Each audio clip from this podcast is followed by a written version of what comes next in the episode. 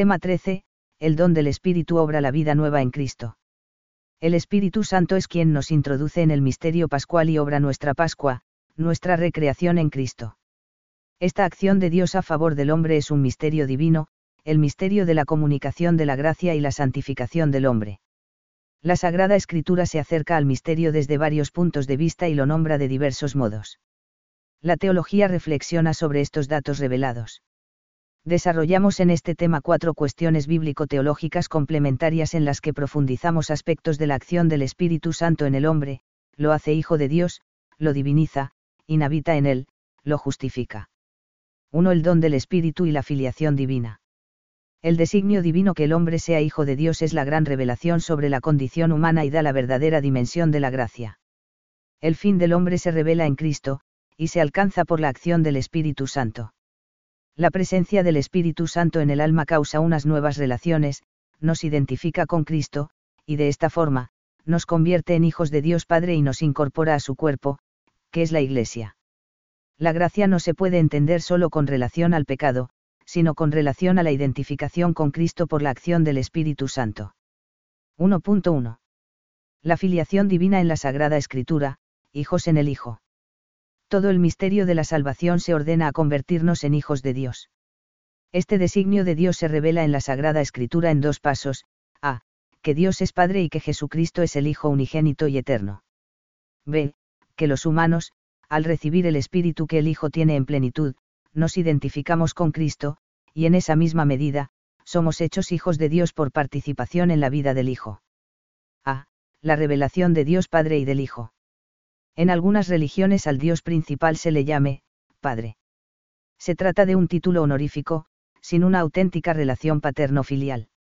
En el Antiguo Testamento, Dios se presenta como Padre de Israel y se llama, hijos de Dios, a personas muy escogidas, como el Mesías o los reyes ungidos de Dios. La revelación culmina en Cristo. Dios es Padre, de modo singular y eminente, de Jesucristo, quien es el Hijo, el unigénito, la imagen perfecta del Padre.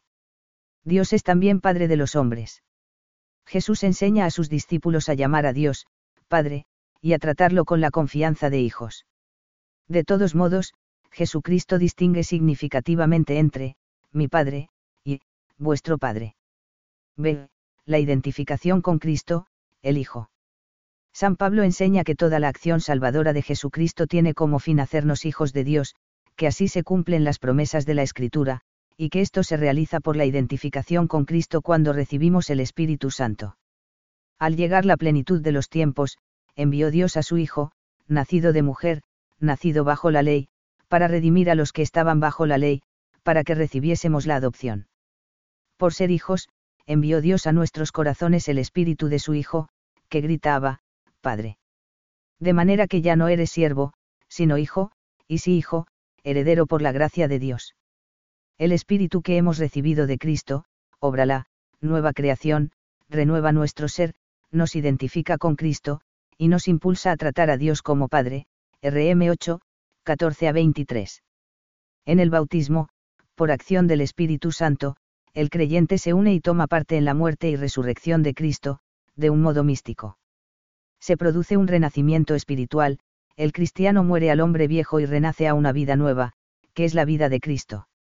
Nuestra filiación es verdadera, pero no plena y eterna como la del Hijo unigénito. La de Jesucristo es por naturaleza, desde toda la eternidad, la nuestra es por don del Espíritu Santo, en el tiempo. Por eso, San Pablo le llama, adopción, en Cristo. El vivir cristiano se convierte así en un vivir, en Cristo. Con esta expresión, vivir en Cristo, se afirma el ser y la vocación del cristiano, hasta la plenitud que tendrá lugar con la resurrección y la gloria. En San Juan, la misión del Hijo consiste en hacer posible que los hombres sean hijos de Dios. Así lo resume en el prólogo de su Evangelio, vino a los suyos y los suyos no le recibieron, pero a cuantos le recibieron les dio el poder de hacerse hijos de Dios, a los que creen en su nombre. La misma idea se encuentra en la primera carta, donde la condición de hijo de Dios y el amor de caridad le sirven para definir la vida cristiana. San Juan destaca la profunda unidad que el discípulo adquiere con el Hijo. Esta unión redunda a favor del hombre, que así toma parte en la vida del Hijo. La unión identificación con el Hijo se expresa en la parábola de la vid y los sarmientos y se realiza sacramentalmente en la Eucaristía, el que come mi carne y bebe mi sangre permanece en mí y yo en él, el que me coma vivirá por mí. El vínculo que une al discípulo con el Hijo y con el Padre es el amor. 1.2. La configuración con Jesucristo, el Hijo, en la tradición cristiana. A. En los padres de la Iglesia. Los padres profundizaron el misterio de nuestra filiación divina en Cristo, especialmente al hilo de sus comentarios a la Sagrada Escritura y de sus reflexiones sobre la liturgia. Destacamos dos temas, el admirable intercambio, y la recapitulación en Cristo, por los que somos, cristificados. La afirmación del admirable intercambio, como resumen de la economía de la salvación la encontramos formulada en primer lugar por San Ireneo, el Verbo de Dios se ha hecho hombre, y el Hijo de Dios, Hijo de hombre, para que el hombre entre en comunión con el Verbo de Dios y que, recibiendo la adopción, llegue a ser Hijo de Dios. El, admirable intercambio, significa que el Hijo Eterno de Dios hace suya nuestra naturaleza humana, para que los humanos podamos recibir los dones divinos. Como explica San Atanasio, el Verbo ha asumido la carne para que nosotros pudiéramos recibir el Espíritu Santo, Dios se ha hecho portador de la carne para que el hombre pueda ser portador del Espíritu. La lógica de la obra salvadora queda expresada también por los padres como, recapitulación, y, conformación, en Cristo. Entienden, fundados en San Pablo, que el Señor, al encarnarse, ha sentado un nuevo principio para la raza humana, y con su resurrección, la prepara para la plenitud final en la gloria. La vida cristiana consiste en ser, recapitulados en Cristo, asumidos y regenerados en Él, asociados solidariamente a Él y ordenados a la consumación gloriosa, pasando de la estirpe del hombre viejo al hombre nuevo, hasta la gloria final. La configuración con Cristo, origen y fuente de la vida nueva, nos, cristifica. Escribe San Ireneo. Cuando se encarnó y se hizo hombre, recapituló en sí mismo la larga serie de los hombres, dándonos la salvación como en resumen, en su carne, a fin de que pudiésemos recuperar en Jesucristo lo que habíamos perdido en Adán, a saber, la imagen y semejanza de Dios. San Atanasio afirma que, al encarnarse el Verbo, se ha unido a toda la naturaleza humana. Y por el Espíritu, cada cristiano puede unirse a la persona del Verbo, de modo que se, verbifica, y se convierte en hijo. Dice San Cirilo que nos hacemos, cristiformes, adquirimos la, forma, de Cristo, Inis, 66, 18 a 19 así participamos de los bienes de Cristo. B. En la reflexión y celebración litúrgica. La liturgia es celebración del misterio pascual y quien en ella participa se identifica con Cristo. Particularmente, la liturgia bautismal expresa y realiza el nacimiento y renovación en Cristo. Por su parte, la comunión eucarística es un gesto que culmina sacramentalmente la incorporación y el intercambio místico con Cristo. Ya en las catequesis patrísticas se reflexionó sobre el nacimiento en Cristo por el bautismo y la conformación a Él por la Eucaristía, el bautismo es el sello de la vida eterna, el nuevo nacimiento en Dios, de tal modo que ya no somos hijos de los hombres mortales, sino del Dios eterno e indefectible. Quien da firmeza a su corazón participando del pan substancial, se hace hijo de Dios. C. En la experiencia lo que la predicación afirma y la liturgia celebra se muestra espontáneamente en la vida cristiana. Los santos se han sentido unidos a Cristo e identificados con Él y han deseado el acrecentamiento de esa identificación.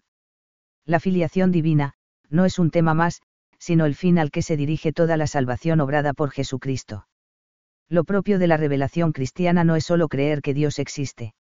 Es creer que Dios es Padre, que somos sus hijos por el Espíritu, y que el Espíritu nos identifica con el Hijo, convirtiéndonos en, hijos en el Hijo. Y la vida cristiana no es otra cosa que vivir como hijos de Dios, participando de su caridad. La antigüedad cristiana vio una especial identificación con Cristo en los mártires. A partir del siglo IV, la tradición monástica entiende que Cristo es el modelo e intenta repetir sus sentimientos y virtudes. En torno a San Francisco de Asís surge una doctrina y una rica tradición sobre la conformación con Cristo. La piedad nueva, que se expande en el Renacimiento desde el centro de Europa, quiere ser una imitación de Cristo, Kempis. A partir de los siglos XVI y XVII, se desarrolla una piedad de identificación con la pasión de Cristo, San Pablo de la Cruz. Más adelante, se pone empeño en imitar los sentimientos del corazón de Cristo, San Juan Eudes, Santa Margarita Alacoque, San Alfonso María de Ligorio. La filiación divina, siempre presente en la tradición cristiana, recibe una vivencia especialmente consciente y profunda en santos del siglo XX. Santa Teresa del Niño Jesús la vive acentuando la pequeñez del niño hijo. San José María Escribá saborea y saca las consecuencias del saberse y sentirse hijo de Dios en la vida ordinaria. 2. El don de Dios y la divinización del hombre. Al recibir el Espíritu Santo, somos introducidos en la vida divina. Esto causa un efecto transformador en el hombre, tal como queda manifiesto en la vida de los santos. En cierto modo, es, divinizado, asemejado a lo divino. El tema de la divinización supone un nuevo acercamiento al misterio revelado en el que se logran fórmulas teológicas que expresan felizmente algunos aspectos de la teología de la gracia. Fue desarrollado casi unánimemente por la patrística griega y hoy es un patrimonio vivo de las iglesias orientales. 2.1. Fundamentos escriturísticos. Como hemos visto, los escritos de San Pablo y San Juan presentan la unión con Cristo como un nuevo nacimiento. Quien ha renacido, con Cristo tiene, vida nueva, vida eterna, es, nueva criatura. Este renacimiento a una vida nueva conlleva la divinización de la persona agraciada. Esta doctrina encuentra un apoyo particular en 2p1, 4, nos han sido concedidas las preciosas y sublimes promesas, para que por ellas os hicierais partícipes de la naturaleza divina, texto citado constantemente por los santos padres. Para formular la doctrina sobre la divinización, los autores cristianos se apoyaron también en los textos sapienciales donde se relaciona la pérdida de la unión a Dios con la pérdida de la inmortalidad original del hombre, Siefar. SB 2, 23. Así, la cercanía y semejanza con Dios implica la inmortalidad, que, perdida por el pecado, se recupera por el Espíritu Santo. Desde el principio, la predicación cristiana coincide con el sentir griego en que el ser humano está emparentado con lo divino. 2.2 la doctrina de la divinización en la patrística. La patrística griega piensa la transformación del cristiano como una divinización. El pseudo Dionisio Areopagita afirma que, la divinización es la asimilación y la unión con Dios en la medida que permite la criatura. Los padres explican que el Evangelio encierra una promesa de unión con la divinidad y de inmortalidad, con lo que colma las aspiraciones de la tradición clásica platónica. El cristiano es, verdaderamente, un hombre divinizado, porque ha recibido el Espíritu Santo, quien reconstruye en él la semejanza con Dios. Con él, la Trinidad se hace presente en el alma. Y quien antes era pecador, ahora tiene dentro un principio de santidad, y ha sido introducido en las misteriosas relaciones de la vida divina. La doctrina de la divinización es desarrollada principalmente por la teología alejandrina, Clemente, Orígenes, Atanasio y Cirilo de Alejandría. Toman de la cultura griega el vocabulario, teosis, homoiosis teo. Posteriormente, está en San Gregorio de Nisa y en Dionisio Areopagita, que habla de teopoiesis. También los escritores latinos, sobre todo Tertuliano, hablan de deificatio, inspirándose en San Ireneo. Los padres desarrollan cuatro argumentos para entender cómo se produce la divinización. No son independientes, sino que se combinan. El Espíritu nos diviniza porque nos proporciona un principio de incorrupción en este mundo y es prenda de inmortalidad, de resurrección, como se ha mostrado en Jesucristo. Este razonamiento tiene especial fuerza ante la mentalidad griega, en donde la característica más importante de lo divino es la inmortalidad. La acción del Espíritu Santo nos diviniza porque nos permite avanzar en la contemplación de Dios. La contemplación divina, que se nos concede por la luz del verbo barra logos, nos introduce en la trascendencia divina. Nos diviniza el admirable intercambio que tiene lugar en la Eucaristía. Cristo ha unido la humanidad a su divinidad, los cristianos uniéndonos sacramentalmente a su humanidad, participamos de su divinidad. La acción interior del Espíritu Santo y la vida nueva en Cristo, solicitan y se reflejan en la consciente cooperación del hombre. Por tanto, nos divinizan las obras de la fe y el esfuerzo moral para identificarnos con Cristo. 2.3 la teología bizantina sobre la divinización del hombre. La tradición ortodoxa sigue muy de cerca a los padres griegos. Accede de la contemplación y la divinización, el punto central de su doctrina, de su espiritualidad y aún de toda su antropología.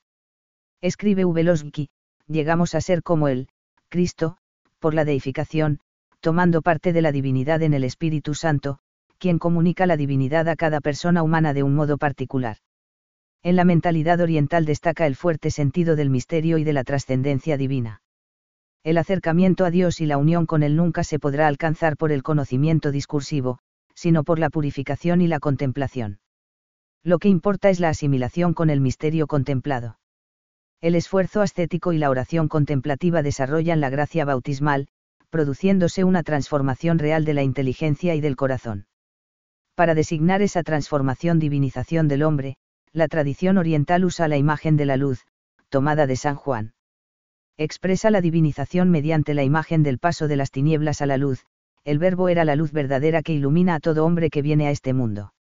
El teólogo bizantino Gregorio Paala Amas formula la teología de las energías divinas, para conjugar la doctrina de la divinización del hombre con la tradición apofática, que afirma que la esencia divina en sí misma es inalcanzable.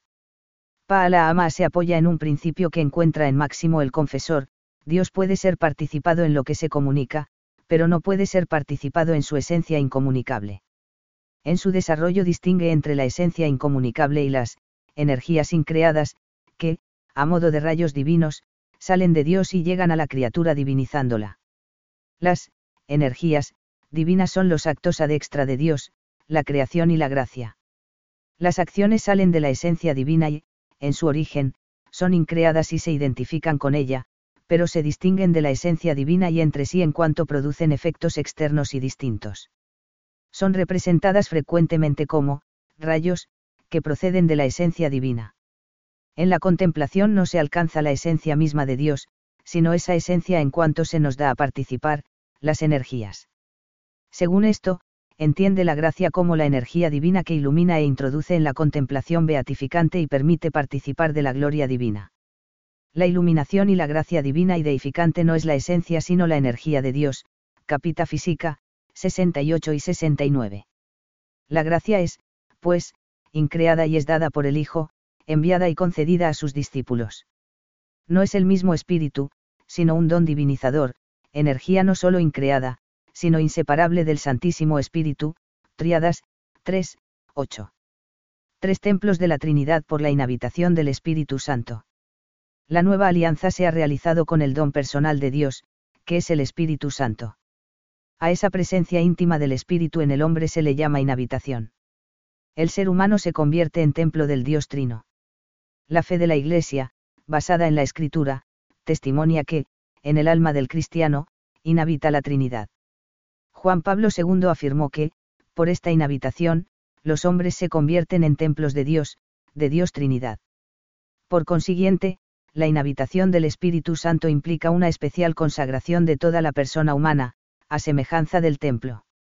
Esta consagración es santificadora, y constituye la esencia misma de la gracia salvífica, mediante la cual se accede a la participación trinitaria en Dios. Así, se abre en el hombre una fuente interior de santidad, de la que deriva la vida según el Espíritu. 3.1.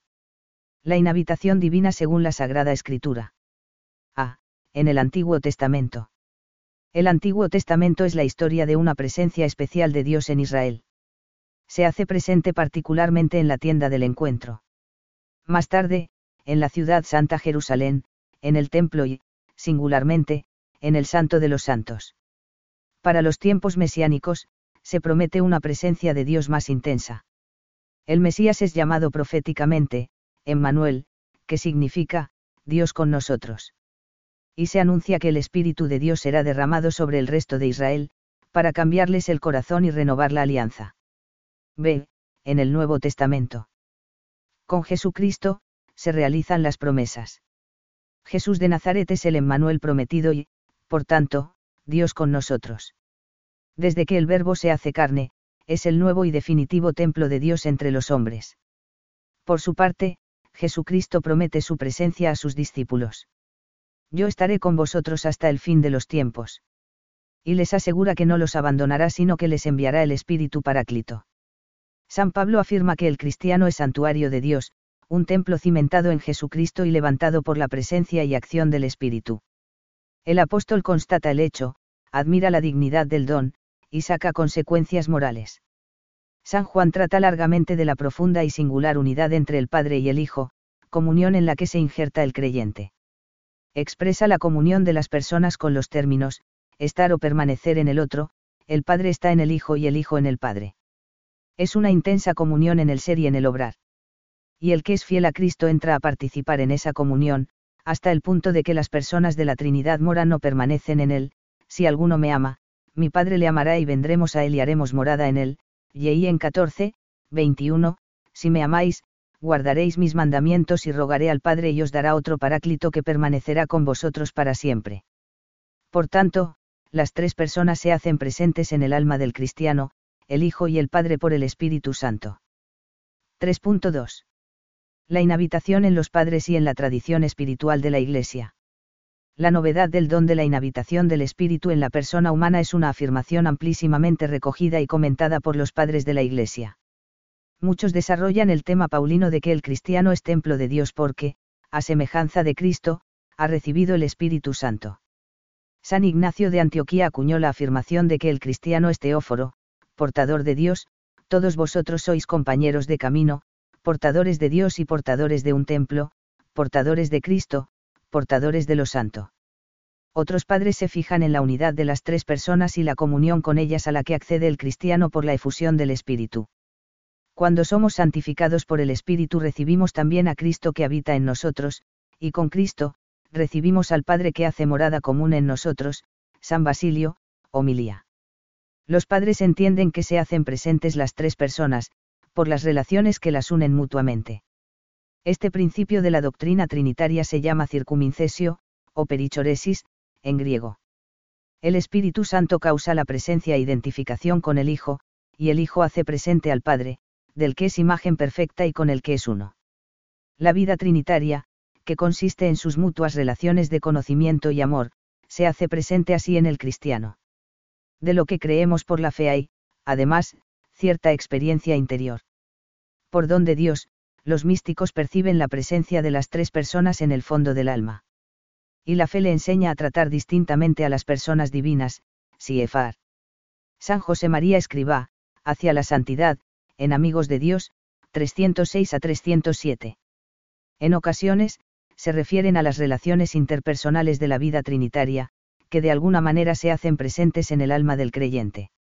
Guillermo de Saint-Thierry habla del reflejo de las procesiones intratrinitarias en los actos de las virtudes teologales infusas, te amas también a ti mismo en nosotros, enviando el espíritu de tu Hijo a nuestros corazones, que, por la dulzura y vehemencia que inspira en nuestra voluntad, clama, Abba, Padre. 3.3. La presencia de la Trinidad en el alma, según la teología católica la verdad de la presencia de la Trinidad se expresa habitualmente en la Sagrada Escritura y en la tradición, recurriendo a imágenes y metáforas. Dios está presente en todas sus criaturas, y de un modo nuevo, por la efusión del Espíritu, en el alma del justo. San Agustín constata que, hay que confesar que Dios está en todas partes por la presencia de la divinidad, pero no en todas partes, por la gracia de la inhabitación, EP, 187, 5, 16, PL 33, 837. Esta nueva presencia es una realidad y, por tanto, puede ser estudiada desde un punto de vista ontológico. La teología escolástica se ha planteado con categorías ontológicas de qué forma está presente la Trinidad por el don gratuito de la inhabitación. Dios se hace presente de un modo nuevo, causando un efecto nuevo en el ser y en los actos del cristiano. Por tanto, en las nuevas relaciones que se originan entre la criatura y la Trinidad y en los actos de las virtudes se ha de reflejar algo de la vida trinitaria. La perspectiva ontológica no ha de perder de vista la dimensión personal. En la doctrina trinitaria, se entiende que el Espíritu Santo es el vínculo consubstancial y amoroso del Padre y del Hijo. El Espíritu Santo es el don personal con el que Dios establece su amistad, alianza, con el hombre. Sobre este fundamento teológico se puede entender el aspecto personal de la doctrina de la gracia. Las cuestiones teológicas fundamentales que se plantean son dos, a, cómo pueden las personas divinas estar de un modo nuevo, y b, si están las tres del mismo modo. A, respecto a la cuestión de la novedad que supone la presencia de la inhabitación, no basta entender la nueva y gratuita presencia de las tres personas al modo de la presencia de inmensidad, como causa de su ser, presencia común a todas las criaturas, ni tampoco cabe pensar en una unión sustancial que confunda a la criatura con Dios, panteísmo. Santo Tomás argumenta que si el Hijo y el Espíritu Santo son enviados, tienen que hacerse presentes en las criaturas de un modo nuevo mediante algún efecto nuevo.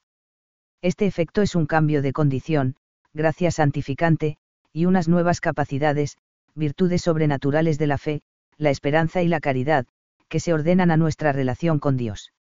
Ese cambio en el alma es precisamente el efecto de la presencia de la Trinidad, de modo que en los actos del cristiano, en los actos de las virtudes, se refleja algo de la vida trinitaria. B. Para responder a la cuestión del modo de presencia de las tres personas, hemos de tener en cuenta el principio de que todas las obras adextras son comunes a la Trinidad. Desde este punto de vista, la obra de la santificación y la inhabitación es común a las tres personas, aunque cabe apropiársela al Espíritu Santo. Pero si se establece un paralelismo entre la encarnación del Verbo y la efusión santificadora del Espíritu, cabe plantear una presencia y toma de posesión propia del Espíritu Santo. Así lo plantean Petavio y Escheven. Al igual que la encarnación es una obra común porque la causa toda la Trinidad, pero solo se encarna el Hijo, del mismo modo, cabría plantear la inhabitación como algo propio del Espíritu, aunque el Padre y el Hijo estén por la comunión trinitaria. 4. Reconciliados con Dios por el Espíritu, la justificación. El Espíritu Santo es el don con el que Dios establece una relación íntima y personal con nosotros, la alianza. Cuando el hombre lo recibe, se reconcilia con Dios, pasa de la condición de pecador a la de amigo e hijo de Dios. La palabra, justificación, dikaiosine en griego, significa el acto por el que el hombre llega a ser justo y el estado de quedar en paz con la justicia divina. 4.1. Mensaje bíblico sobre la justificación. La acción salvadora de Dios en favor de los hombres se expresa de diversas maneras en las Sagradas Escrituras. Una de ellas es mediante la noción de justificación, Dios, en quien se conjugan la justicia y la misericordia, reconcilia consigo al hombre pecador y lo justifica. Es cierto que en San Pablo la justificación toma un especial protagonismo, pero no hemos de perder de vista que se trata de uno de los modos complementarios de describir el don de la salvación, justificación, libertad, reconciliación, paz, nueva creación, vida, santificación. A. En el Antiguo Testamento. El hombre justo es aquel que se adhiere por completo a la voluntad de Dios, que es fiel a la alianza y a sus obligaciones y proyecta este modo de vivir en las relaciones con los demás, especialmente con los débiles. El pecado hace injusto al hombre porque es un acto de desobediencia, ruptura de las cláusulas de la alianza, que le separa de la voluntad de Dios. Dios es sumamente justo, porque es perfectamente conforme con su santidad y siempre fiel en relación con el pacto de alianza que lo une al pueblo. Ante el pecado de los hombres, Dios es justo y hace justicia. Pero Dios va más allá de la justicia con la misericordia y el perdón. El fin de su justicia es suscitar en los hombres una integridad de vida que sea imagen de la justicia divina. De ahí la llamada a la conversión y el perdón. Se trata de una justica que libera, aunque también, en último término, retribuye. Entre las promesas divinas se encuentra la del siervo de Dios que, justificará a muchos, cargando con los crímenes de ellos, Is 53, 11. En el judaísmo contemporáneo a Jesús la justificación tiene una fuerte connotación legal. La justicia del israelita piadoso es observar detallada y amorosamente la ley divina. B. El Nuevo Testamento. El Nuevo Testamento se aleja del planteamiento legalista, que identifica justicia con cumplimiento de la ley.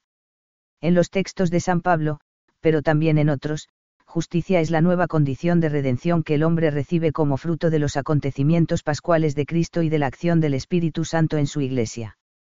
Podemos sintetizar el mensaje del Nuevo Testamento en cuatro afirmaciones. Todo ser humano tiene necesidad de la justicia de Dios, por cuanto todos pecaron y están destituidos de la gloria de Dios. La justificación es obra de Dios realizada por el misterio pascual, a quien no conoció pecado, le hizo pecado por nosotros para que viniésemos a ser justicia de Dios en él.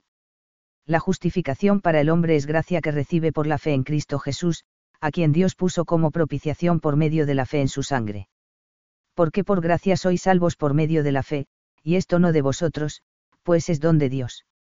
No por obras. La justificación se opera cuando acogemos al Espíritu Santo en el bautismo, incorporados al cuerpo de Cristo la justificación realiza el perdón de los pecados, la liberación del dominio del pecado y la muerte y de la maldición de la ley y la aceptación de la comunión con Dios y santificación. Todo esto ya, pero no todavía plenamente, hasta la consumación en el reino de Dios a venir. Los justos viven por la fe que dimana de la predicación del Evangelio de Cristo, Siefar. Ro 10, 17, y que obra en el amor. 4.2. San Agustín, Lutero y el Concilio de Trento. A. San Agustín. Estudió detenidamente la carta a los romanos y llegó a una concepción equilibrada de la justificación. Por una parte, reconoce que el hombre no se justifica por el cumplimiento de unos preceptos, sino por la fe, que es gracia. La vida eterna es don de Dios, no mérito alcanzado por el hombre. Concluyo que el hombre no se justifica por los preceptos de la vida honesta, sino por la fe en Jesucristo, es decir, no por la ley de las obras, sino por la fe, no por la letra, sino por el Espíritu, no por los méritos de las obras, sino por la gracia gratuita. A la vez, mantiene que es necesario actuar movidos por la caridad para obtener la vida eterna. Las buenas obras del creyente, por las que Dios le concede la vida eterna, no son ocasión de orgullo sino un don recibido, pues pertenecen ellas mismas a la gracia de Dios.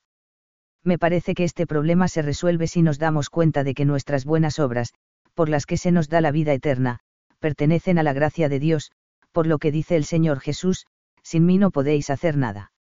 B. Lutero. Pretendía apoyarse en San Agustín, pero lo leyó sesgadamente, arrastrado por su pesimismo sobre la condición humana y su concepción voluntarista de Dios. Su postura se puede resumir en un punto de partida y en un conjunto de expresiones exclusivistas. Parte de un pesimismo antropológico, la naturaleza humana está sometida al pecado y no puede hacer nada bueno por sí misma. Siempre somos pecadores y merecemos el castigo eterno. No podemos alcanzar la salvación y no podemos cumplir la ley moral. La libertad es esclava de la concupiscencia y la razón es la prostituta del diablo. Pretende exaltar la majestad, la bondad y la acción salvadora de Dios de un modo exclusivista, solus Deus, solo Dios. Los criterios luteranos en los que se explicita son cuatro, sola fide, sola gratia, solus Christas, solo verbo, sola fe, sola gracia, solo Cristo, sola palabra señalan el centro de la fe luterana en la justificación y la frontera frente a la doctrina católica. Lo que afirma y acentúa es, en general, aceptable, lo que niega contrasta con lo que sostiene la Iglesia católica. Sola fide. El justo se salva solo por la fe. La buena nueva del Evangelio es que Dios quiere perdonarnos, a pesar de nuestros pecados. Lo único que se me pide es que crea y confíe firmemente en su perdón por Cristo, fe fiducial. Como contrapartida, hay un rechazo radical hacia todo lo que denote que alguien se salva por, cumplir, determinados preceptos. Sola gratia. La justificación es solo por gracia de Dios, no por mérito ni por esfuerzo humano.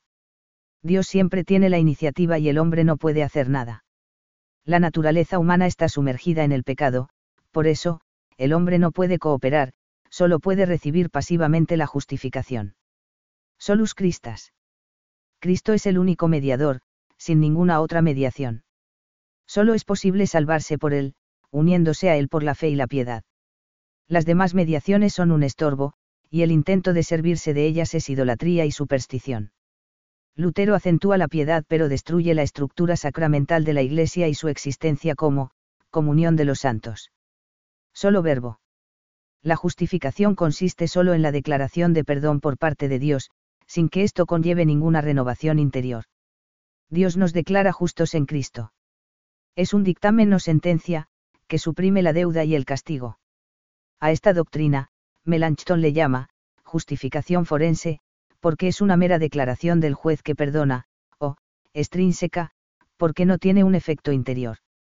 Por tanto, el hombre justificado es, a la vez, justo y pecador, simuliustus et peccator la renovación en Cristo queda aplazada para la resurrección.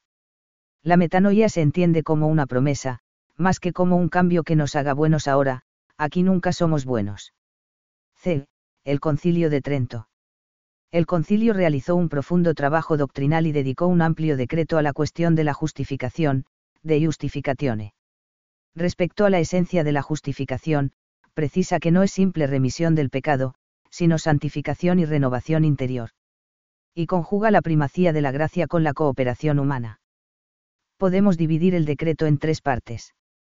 1. La justificación en la historia de la salvación, caps 1 a 3 El concilio recuerda la condición pecadora de los hombres, que Cristo ha sido enviado para redimir a todos los hombres, que murió por todos, aunque sus méritos solo se comunican a quienes renacen por él. 2. La naturaleza y el proceso de la justificación, caps 4 a 7 El capítulo 4 adelanta una descripción de la justificación, que es, un paso de aquel estado del primer Adán, al estado de gracia y de adopción de hijos de Dios por el segundo Adán. El capítulo 7 hace una definición estricta, exponiendo la esencia, causas y principales efectos de la justificación, la justificación misma no es una simple remisión de los pecados sino una santificación y renovación del hombre interior por la recepción voluntaria de la gracia y los dones.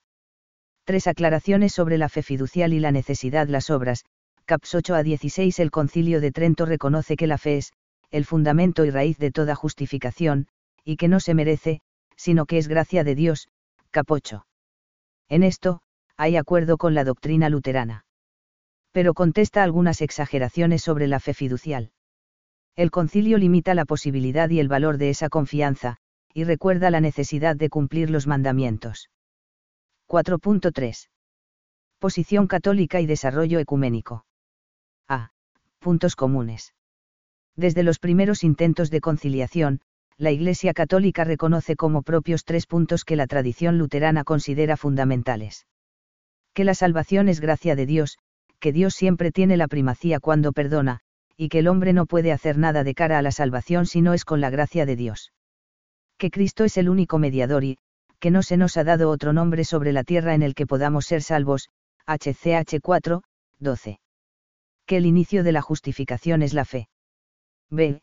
Matizaciones.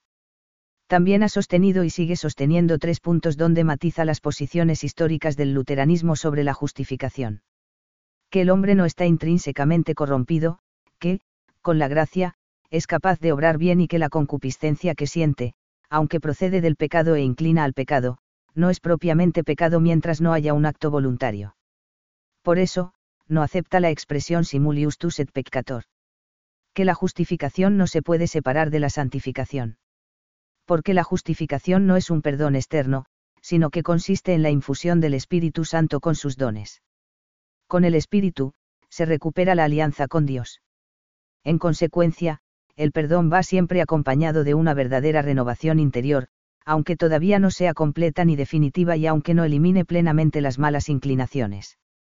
Que hay una colaboración humana libre a la acción de la gracia, tanto en el momento en que se acepta la justificación, como posteriormente, y que el hombre, con la ayuda de la gracia, puede y debe hacer obras buenas y saludables. Esta colaboración está impulsada y fundada en la gracia misma, pero son actos propios del sujeto. Por eso mismo, por voluntad de Dios, es meritoria. C. La Declaración Conjunta sobre la Doctrina de la Justificación, 31 de octubre de 1999. Es un documento ecuménico aprobado oficialmente por ambas partes. Gracias a los estudios bíblicos e históricos y al empeño ecuménico, se ha llegado a, una convergencia notable respecto a la justificación, N13. Y se ha logrado un consenso respecto a los postulados fundamentales de dicha doctrina, N40. El documento señala las afirmaciones comunes que se basan en la escritura, que la primacía es de Dios, que la justificación comienza con la fe, que nos llega sin mérito de nuestra parte, que se debe confiar en la salvación por la misericordia de Dios, y que la vida cristiana va acompañada de obras nacidas de la caridad.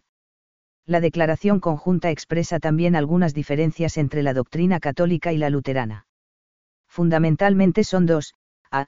Los católicos afirman que el ser humano coopera, al aceptar la justificación, los luteranos creen que no puede cooperar, y que recibe la justificación pasivamente, en en 20 a 21. B. Además, los luteranos siguen sosteniendo que el cristiano es, al mismo tiempo justo y pecador. De todos modos, esta expresión es aceptable si se matiza el contenido de los términos.